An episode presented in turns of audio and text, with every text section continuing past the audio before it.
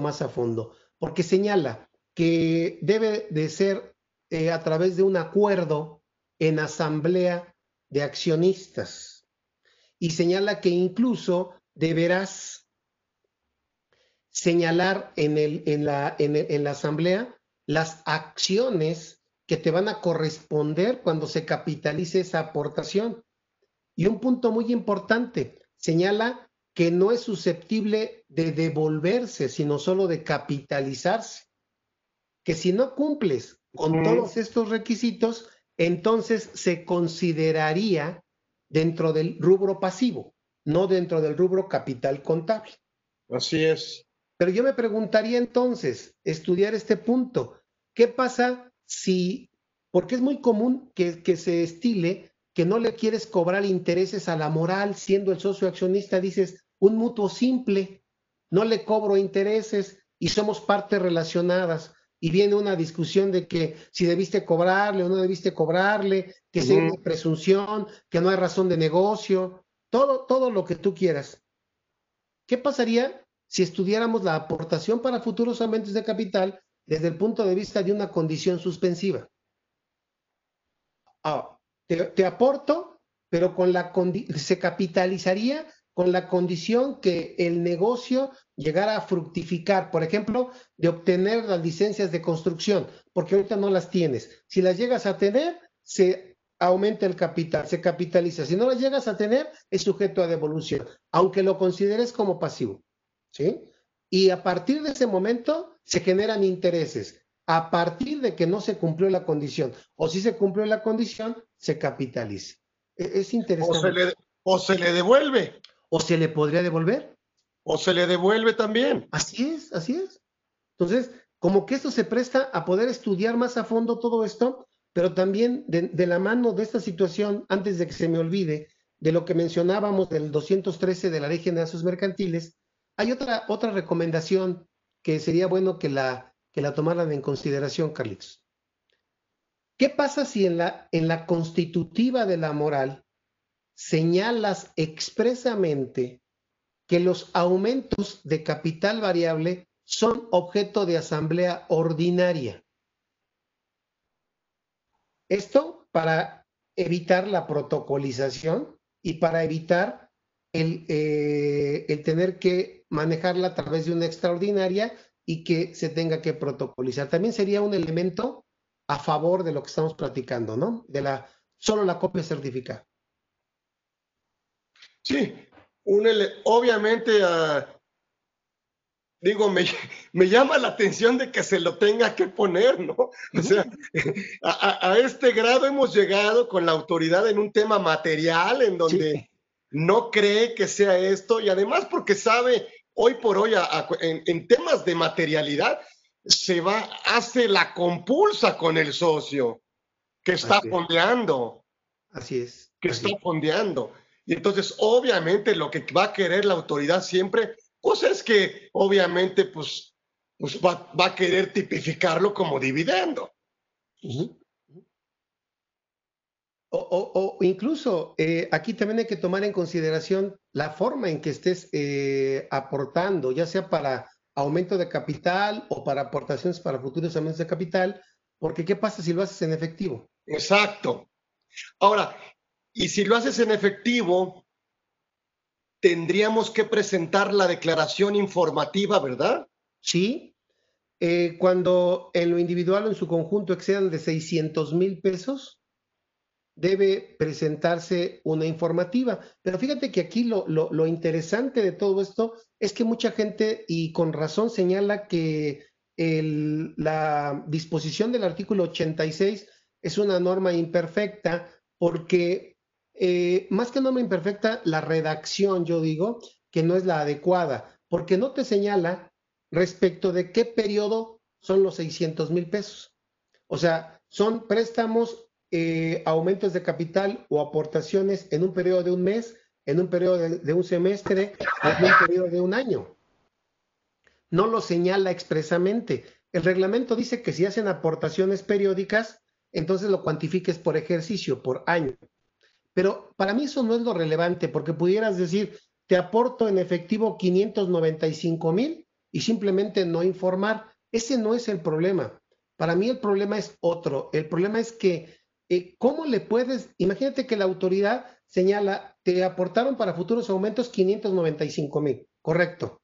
Eh, ¿De qué es esto? Lo aportó Carlitos Orozco. Correcto, muy bien. Lo aportó en efectivo. Sí. Demuéstrame, demuéstrame que ese efectivo lo depositó Carlos Orozco. Era de Carlos Orozco. Porque para mí es otro efectivo que te depositaron, que es un ingreso omitido. ¿Cómo demuestras el origen del efectivo?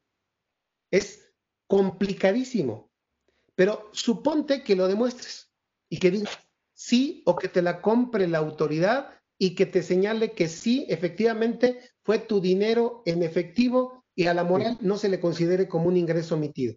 Ahora la pregunta sería para ti, ¿de dónde Carlos Orozco obtuvo el efectivo para depositarle a la moral? Entonces, es, un, es un círculo que hay que cuidar mejor no manejar efectivo para estos supuestos porque automáticamente te obligarías a demostrar el destino y es complicadísimo demostrar ese destino. Bueno, más bien demostrar el, origen, origen, Perdón, origen, no destino, origen. Demostrar el origen de dónde viene y sabemos de dónde viene, pues, obviamente. Sabemos que viene, pues de, pues, trae discrepancia fiscal por lo regular el socio. Así es, así es. Obviamente. Así es. Pero también se critica lo siguiente, mira, independientemente que ahí la culpa es del propio socio que se evidencia automáticamente ante la autoridad, hay otro, hay otro, hay otra situación de la ley. La ley señala eh, que si no, en el artículo 17, que si no vas, que puedes considerar ingresos en efectivo, en bienes, en servicio, en crédito. Y el ingreso ha sido definido por la Corte como toda cantidad que incrementa de manera positiva el patrimonio.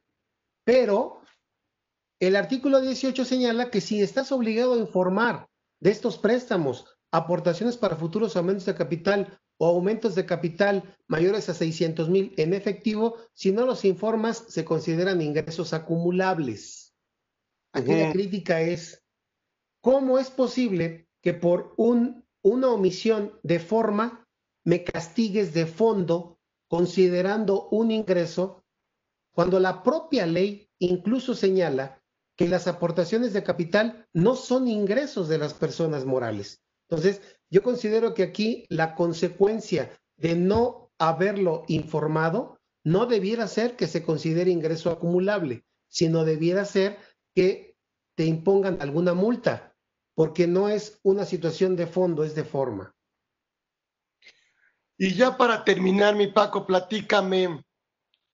Em, a ver, tendríamos que cuidar también a partir de actos jurídicos de 2020 en adelante, bueno, salvo que la ley se modifique, sí tendríamos,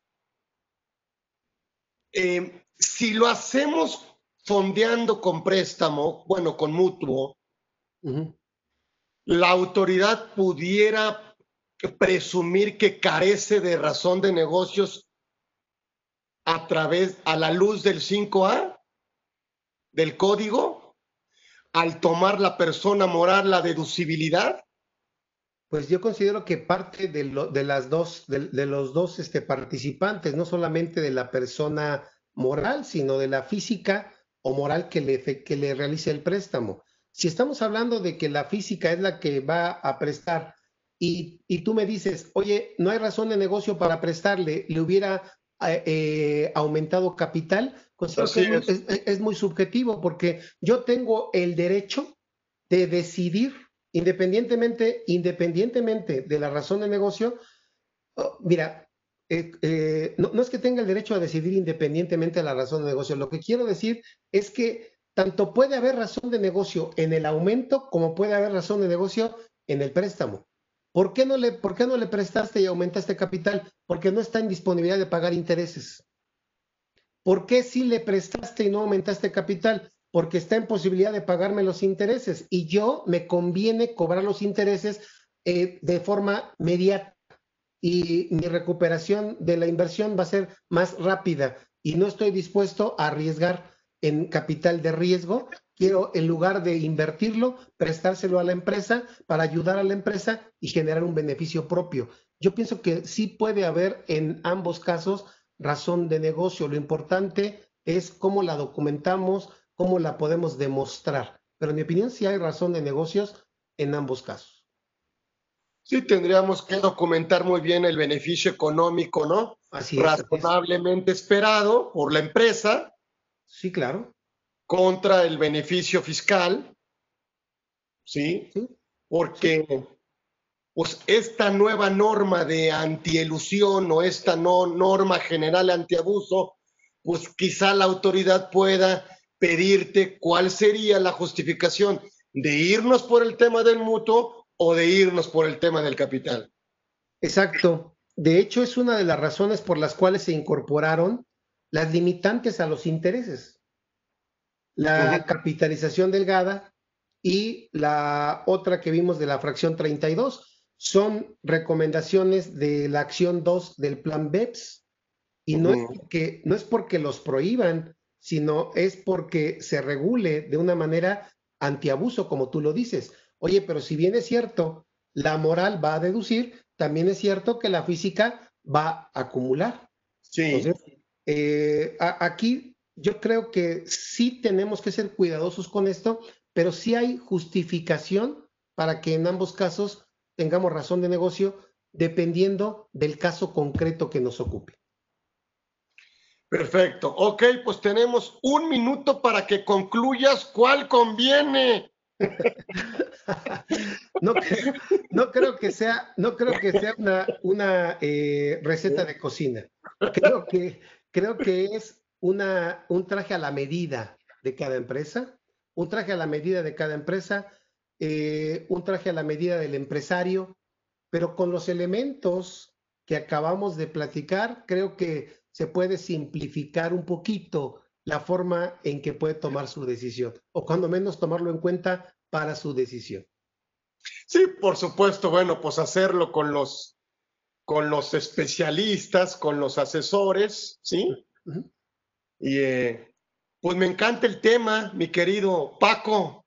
Cárdenas. Qué bueno, qué bueno, y, y quiero aprovechar que, como casi padrino aquí del programa, tenemos un WhatsApp para que vayan mandando.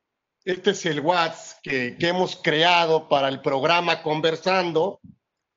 Este 17 77 56 el, programa dura una hora, entonces si nos, si nos dedicamos a contestar dudas, no, pero en este WhatsApp, que es el, que hemos creado para las dudas, ¿sí? Por supuesto haremos lo posible por enviarles la, la eh, pues estar en contacto con sus dudas, comentarios, eh, sugerencias. Ya está habilitado este WhatsApp, nada más pónganme muy bien su nombre para irlos guardando. El WhatsApp se llama Orfe, que es conversando con Orfe. 5579 17 77 56. Ese es el WhatsApp que hemos creado de nuestro programa de Conversando con Orfe. Y luego vamos a invitar a nuestro querido amigo Paco, que es de casa, que nos ayude a que nos adorne conduciendo algunos otros temas que tenemos preparados. ¿Cómo ves, mi Paco? De una vez, de una vez, ya que te tengo aquí. Con mucho gusto, ya sabes, con mucho gusto agradezco la invitación y la confianza, Carlitos. Con mucho gusto, claro que sí. Bueno, pues aquí está el WhatsApp que hemos creado por si no hemos contestado. Eh, nos vemos el próximo miércoles. El próximo miércoles tenemos, por supuesto, todos los miércoles nos vamos a juntar ¿sí? Y el próximo miércoles tenemos a nuestro querido amigo Romeo Pastrana y nos va, eh, nos va a hablar de las consecuencias que existen de no presentar declaración anual. O sea, Excelente de Romeo. Saludos a Romeo también. Saludos a Romeo, que va a estar con nosotros el próximo miércoles 19 y por supuesto, pues queremos que nos sigan acompañando todos los miércoles de una a dos de la tarde y ya empezaremos a enviar las invitaciones. Y aquí tenemos el WhatsApp de CEORFE, que es conversando con Orfe, para, para ir atendiendo todas sus inquietudes. No sin antes agradecerle a mi querido amigo y excelente fiscalista, eh, Paco Cárdenas Guerrero, que estuvo con nosotros. Muchas gracias, Paco Cárdenas. Un privilegio, Carlitos. Muchas gracias a ti. Gracias. Gracias a todos y que pasen muy buen día. Gracias a ustedes. Hasta luego. Gracias a todos. Buena tarde.